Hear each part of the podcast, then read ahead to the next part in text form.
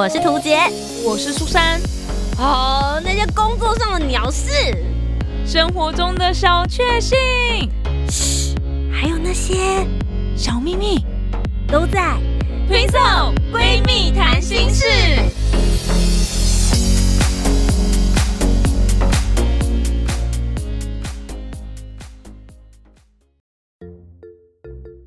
好，我是涂杰，我是苏珊，我们是听听色听色闺蜜谈心事。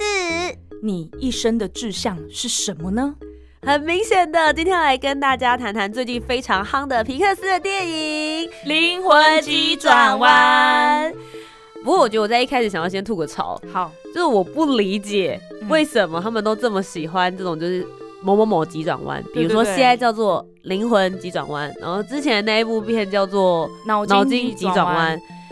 可是你认真看一下他们的英文片名，嗯，对，我知道脑筋急转弯叫 Inside Out，然后这一部叫做 The Soul，就是灵魂。灵魂。Hello，跟急转弯什么关系？哎、而且我们小时候，我不知道大家有没有经历过那个年代，我们小时候脑筋急转弯是什么，你知道吗？那怎么会突然问你说，哎、请问一加一是多少？呀，就是猜谜啊，而且是那种很无厘头、完全无厘头的猜谜，就叫脑筋急转弯。有一就是大本早餐店里上面会看到杯盖上面写的笑话。对，一只熊走过来，一猜一句成语。呃，一只熊走过来，猜一句成语。熊，哎、你忘记了？不知道哎、是什么？初来乍到，我乱讲哎。有备而来。哎哎、你竟然不知道，太有趣了，太有趣了。对，有对，类被人似这种，就是这种这种才可以叫做什么什么急转弯，OK？我真的很想知道把它翻译成中文片名的人是谁，翻的不错啦，而且我一直以为这两部片可能是 有点关系的。所以因为我太喜欢脑筋急转弯了，所以我就抱持着很大的期待走进去电影院，然后看完出来之后就觉得其实也不错。什么意思？因为我觉得两个有点讨论的是不同的东西，脑筋急转弯比较在讨论的是人的七情六欲跟情绪，嗯，对。可是，在新的这一部就是灵魂急转弯，我觉得它比较在探讨的是人就是活在这个世界上，或者说我们活着的价值到底是什么，或是你自己本身，你对你自己的天命、你的志向，你所真正热情热爱的事情。对，我觉得两边探讨的都是跟人生很重要的一部分，但是是完全不同的 part。对，好啦，所以今天呢，我们就要来跟大家聊聊，我们两个都分别各自去看了《灵魂急转弯》，我们对这部片的感觉是什么？先提醒一件事情，我觉得应该会有雷。呃，还是我们要不要大概讲一下内容是什么？就是他的，他为什么会有讲到灵魂这件事情？好，那如果这个是预告片，我没看过预告片，我不知道预告片讲到哪里。预预告片有有讲大概内容啦，就是有讲到说，哎、有一个人，然后他非常非常爵士热爱乐手，爵士乐手，他非常热爱音乐，然后他因为某一些的缘故，所以他开始有了一段跟灵魂对话的奇幻旅程，大概是这样子的过程。所以今天接下来就来跟大家好好聊聊我们看完这部片之后的感觉。那我们刚才已经有共识了，就是不会有太多雷，所以你可以放心的听。听完之后喜欢的话，再进电影院去支持喽。那马上要进入我们今天的主题。在进入主题之前，记得帮我们留下五星好评，订阅节目。在 Apple Podcast、Spotify、Sound 都可以听得到哦。苏珊怎么说？其实为什么我会去看这个《灵魂急转弯》的原因，是因为我很喜欢很喜欢脑筋急转弯，而且脑筋急转弯对我的人生有蛮大的影响，而且我还记得这部片就是跟图杰一起去看的。呀、然后这部片呢，他讲到情绪这件事情，因为我自己就是一直会鼓励自己，给自己灌很多鸡汤的那种人，就会告诉自己说你要开心、要正向、要积极、要什么什么之类的。当然，我觉得我本身个性可能也有点这样子，就是每次想要讨拍的时候，都会先把自己拉一把这样。然后《脑筋急转弯》里面讲的就是这个悠悠，就是忧伤的情绪、难过的情绪是非常非常重要的，你不能忽视它。所以后来我就是非常懂得正视自己的情绪，然后也会鼓励大家正视自己的情绪。所以我觉得这部片对我来说很重要。所以这一次这个灵魂急转弯名字长得这么像，我觉得它应该也是很值得让大家去思考的一部片吧。那我去看这部片之前呢，我已经在 FB 上面被大家洗版，而且大家都一定会讲到一件事情，就是我在电影院里面爆哭，哭得很惨。那因为我自己在看《脑筋急转弯》的时候，真的也是哭得蛮惨的，所以我就想说，哇，好，那我直接去看的话，应该要多准备一些卫生纸这样子。然后我去看，我简单的可能会有点暴雷，也不确定，但是我简单的跟大家讲这篇故事大概是讲我自己的理解。他在讲一个爵士乐手，他一直以来都有想要站上舞台的梦想，可是呢，他现在是一个中学的音乐老师，然后终于得到一个正职的工作，然后他的妈妈也非常开开心，然后就觉得哇，终于有个正职工作，然后可以好好的就是类似公务人员这样子，很安稳。可是他一直很想站上舞台，就没想到在同一天，他就收到一个好像是他学生跟他说，有机会可以跟很知名的爵士乐手一个萨克斯风手合作，可以进入他的乐团。然后觉得哇，努力了这么久，终于要成功了。然后就在他要前往去呃，他他已经面试成功了，然后要去呃梳妆打扮啊，然后准备晚上的表演的这个路途中就死掉了。然后就所以就会呃。那个画面就从现实生活到他的那个灵魂，就是我们那种地方应该叫什么？极乐世界嘛，我也不知道。反正就是一个，呃，你们可以想象，就很多灵魂在那边，就是准备投胎啊，或者是就是准备要前往去投胎这样子。反正就是在这样子比较嗯科幻一点的一个场景就对了。所以很多人就是提到说这部片就在讲说你要活在当下嘛，因为你不知道你什么时候就死掉了。然后片中也一直讲到说你要找到你的志向。你的那个火花，什么东西可以激发你的热情？所以我觉得这两个部分可能也是我们这一生当中一直很需要去重视跟一直在寻找的东西。那我自己看完之后呢，我没有哭，而且其实没有什么太大的感觉。我要跟大家分享，其实我知道自己没有什么太大感觉，这件事情是非常非常开心的。我在看这个主角所经历的这一切啊，我知道他在纠结什么，也知道他在。钻牛角尖什么，然后坚持什么，然后他受到的一些就是他觉得的委屈或是什么，我都有经历过很类似的事情，所以我其实非常非常了解他的状况。然后我现在看这部片，明明我也经历过这些，可是我却没有哭，然后也没有什么特别感觉，我就觉得我自己可能真的从那样的时期走出来了。所以其实我是很庆幸我看这部片是没有感觉的。然后另外就是在讲活在当下这件事情，是因为去年底。去年九月的时候，小鬼黄鸿升不是突然离世嘛？我相信这件事情对大家来说应该都是很震惊的一件事情，然后也真的提醒了很多人，就真的要活在当下。我从那一刻开始，非常非常努力的活在当下，然后拿出很多勇气去做了很多一直都想做的事情。所以在这个部分，我也是没有什么太大感觉，是因为我一直都在执行，我已经开始在执行这件事情了。然后我也是很庆幸，我看这部电影其实。就是告诉自己说，嗯，很棒，你现在做的事情是对的，然后你也走出你觉得很不好的那个时期，我觉得很棒，这样子，所以我真的是蛮推荐这部片给大家看的。图杰怎么想？那刚刚前面其实苏珊已经分享很多于他对于这一部片他自己个人的感觉，稍微描述了一下剧情，所以我就不赘述了。呃，我觉得其实这一部片最主要就是要跟大家分享说，你要去找寻你对于生命里面你热情或是你觉得自我的价值的部分，这是一个我觉得很大众，然后大家会看到的地方。所以我分享一些我自己觉得。其他的部分就是我印象比较深刻的。首先，第一个就是他们其实在电影当中一直强调的一个，就是所谓的生命的火花，那个 spark。到底你会觉得说，真正能够点燃你的那个生命的火花，它一定就会是你的志向，或者是你的工作，甚至是你可以做的很好的事情。不过，其实，在电影之中，他有点出来一点，我自己个人印象很深刻。在这个男主角他活在这个世界上的时候呢，有一个朋友。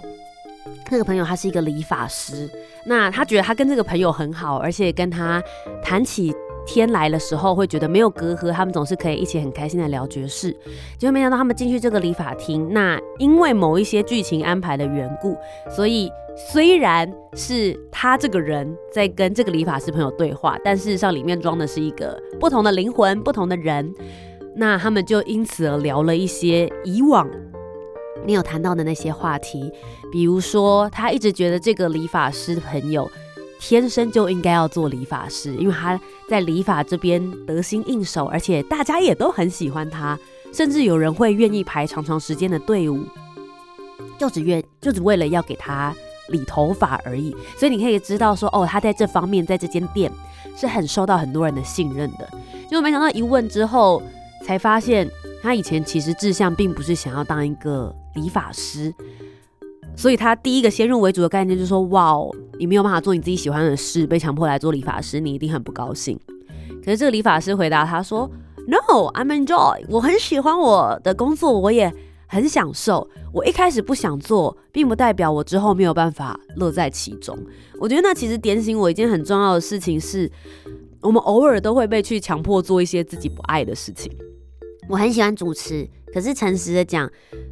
呃，我的工作里面有很多除了主持以外的事，比如说我要跟厂商接洽，然后来来回回很多次，我要报价，很像是大家会想说啊，我们的报价可能会很优雅，但其实如果你认真思考起来，我们就很像是我在北京大街上面，然后跟摊贩阿妈大声骂说五十。哦，你这个太过分了，就至少八十吧。就是其实也是在那种咆哮喊价的过程之中达到协议的那种感觉。我我其实个人没那么爱做这件事。然后再来是我们要写很多的企划、很多的脚本、行政工作。在我站上台享受那一小时的舞台时光之前，我要付出很多我很不喜欢的事。然后甚至是我要在社群网站上面分享很多我的私人生活、我个人的这些想法。对于很注重隐私的我来说，其实每一次都是一个很重要的的挣扎。可是你会说，因为这些挣扎之后，你就不爱这件事情了吗？或是你就不享受了吗？其实也许工作这件事情，它只是日常生活中的一部分。我们日常生活还有很多事情围构而成，家人、朋友。甚至是在这个电影里面有提到，也许就只是一个叶子飘落下来、阳光洒下的时刻，每一个日常都可以构成一个很幸福的生命的流动。然后，生命的价值不应该只是单单在于你做了你喜欢的工作如此而已。那这个是我觉得在里面对我来说，我觉得很重要的一个部分。然后第二个，我也呃跟大家分享，在这个呃。这一部片里面就灵魂急转弯，他们除了刚刚苏珊有提到，就是你可以到了一个灵魂集中的一个世界，有点类似像乌托邦的感觉。但除此之外，其实在这个灵魂世界的角落，还有另外一个地方。那那个地方呢，是所谓如果你忘我了的话，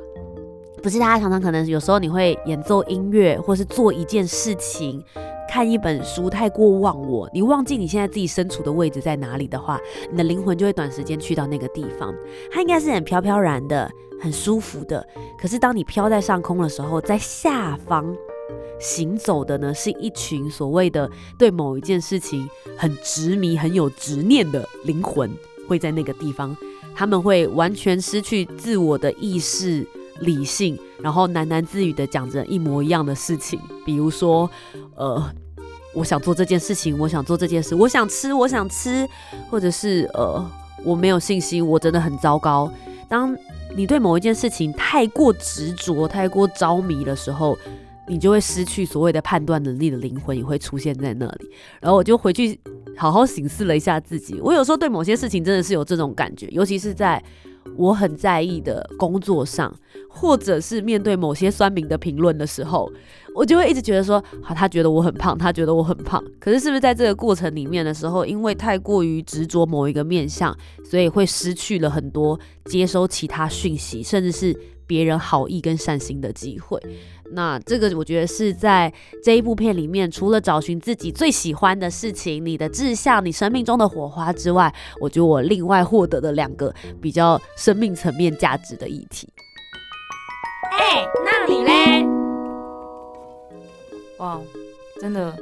我突然脑中出现很多的很多画面，对不对？对对对，嗯，像是刚才那个执着这件事情，因为最后。呃，就是有有一个灵魂，他就是因为太执着，然后他执着的点就是觉得自己做不到，不行，然后听了很多很负面的那种话，我觉得就很像我们每一个人，因为我们每一个人都，我都一直觉得，反正我们就是有百分之五十的很喜欢你，百分之五十的很讨厌你，可是我们就是特别在意那百分之五十讨厌你的人对你的想法什么的，我觉得就是这样，当你放下那百分之五十讨厌你的人之后，你就灵魂就重生了，我觉得。而且我觉得有的时候他们的执着或执念啊，有时候是来自于自己心里的声音，只是并不是真的这么多人在这样子说你，或者是说他其实有，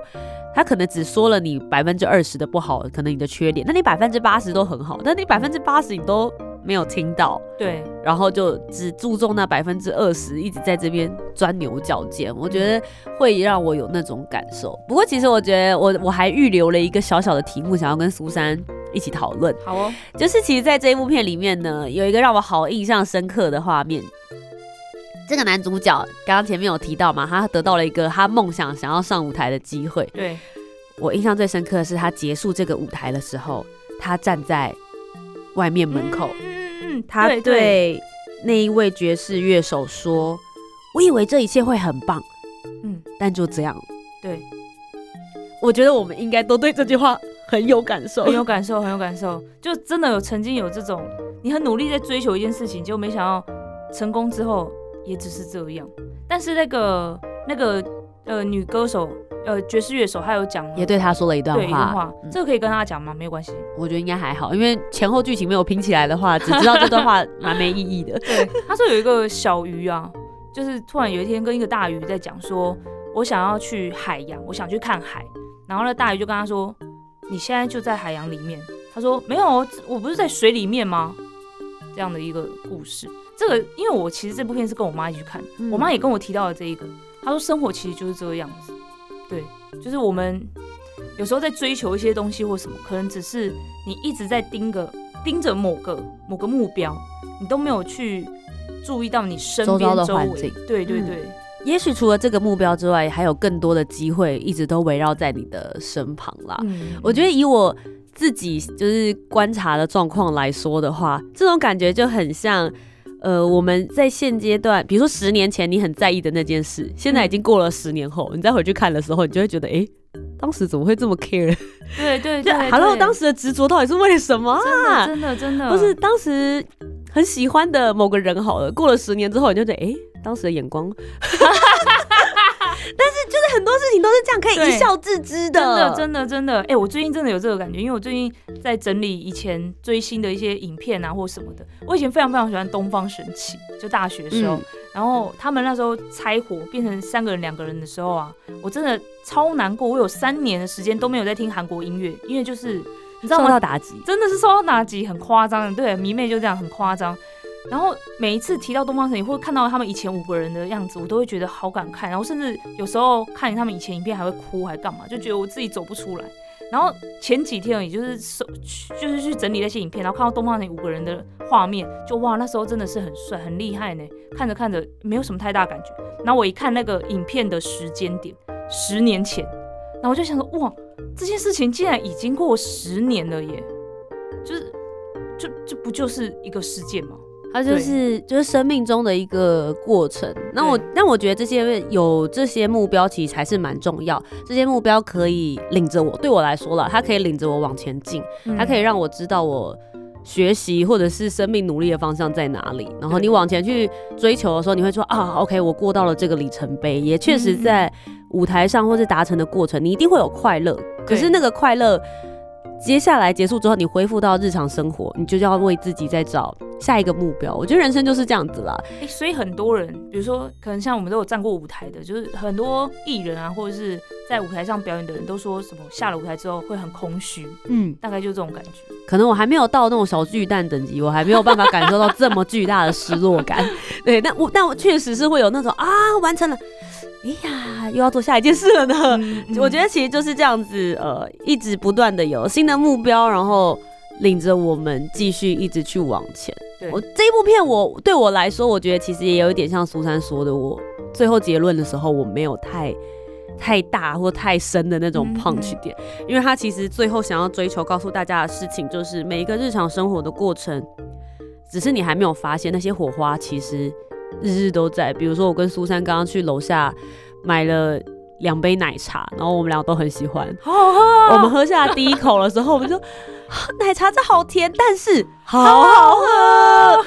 这件事情其实就是我们今天开始录音的小确幸。对，真的耶，我们就觉得说，今天我来来到这边，然后喝了这杯奶茶，然后开始录音，跟你们分享这个电影，我就觉得说，哇，生命很美好。所以我也其实一直都是属于一个比较乐观，跟比较会去抓这些生活小东西的人，因为我我我我某种程度上面会觉得。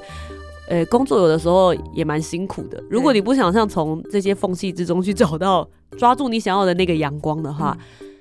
我觉得你就会很难说真正你真的很享受那个生活。嗯，所以今天分享这一部电影《送灵魂急转弯》给大家，趁着它还没有下档，希望大家也可以赶快去看一看哦。那以上就是我们今天的分享啦。听完今天的讨论，如果你有更多不同面向的想法，也欢迎可以来留言告诉我们哦。Facebook、Instagram 以及 YouTube 频道搜寻“图杰”就可以找到我。那如果你搜寻“苏珊 Love Music” 就可以找到苏珊啦。记得帮我们留下五星的好评，订阅节目，在 Apple Podcasts、Spotify、Sound 都可以听得到哦。听色闺蜜谈心事，我们下周见，拜拜。